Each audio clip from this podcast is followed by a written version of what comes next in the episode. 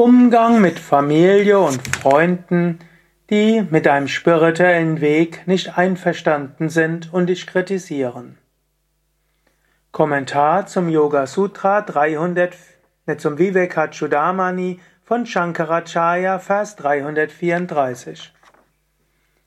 Geht dir das manchmal so, dass deine Eltern oder deine Kinder oder Geschwister oder deine besten Freunde, Freundinnen, Kollegen, Nachbarn lästern über deinen spirituellen Weg, sagen, du solltest doch ein bisschen dich einfach freuen an dem, was da ist. Dies vielleicht sagen, meditiere nicht so viel, geh nicht immer wieder in den Ashram, sondern mach mal was anderes. Oder die dich dazu auffordern wollen, mal wieder ein Gläschen Wein zu trinken, den spirituellen Weg nicht so eng zu sehen.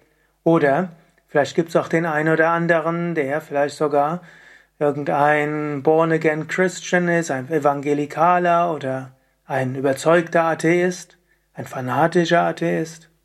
Was machst du dann? Wie gehst du damit um? Schauen wir, was Shankara sagt und wie wir das auf diese Situation übertragen können. Vers 334 Vivekachudamani der spirituelle Aspirant muss aufhören, im Unwirklichen, das Anhaftung verursacht, zu verweilen. Er soll stets standhaft bleiben mit seinen Gedanken auf das Selbst gerichtet. Das bin ich selbst. Denn die Erkenntnis der eigenen Identität mit Brahman schenkt durch Standhaftigkeit und Unerschütterlichkeit Glückseligkeit und entfernt das aus Unwissenheit entstandene Leid vollständig das als Folge der Unwissenheit entstand. Du magst jetzt sagen, was hat das mit der Ausgangsfrage zu tun? Ganz ehrlich, nichts, aber doch alles. Warum stört es dich, dass andere deinen spirituellen Weg nicht wertschätzen? Warum stört es dich, wenn andere dich kritisieren?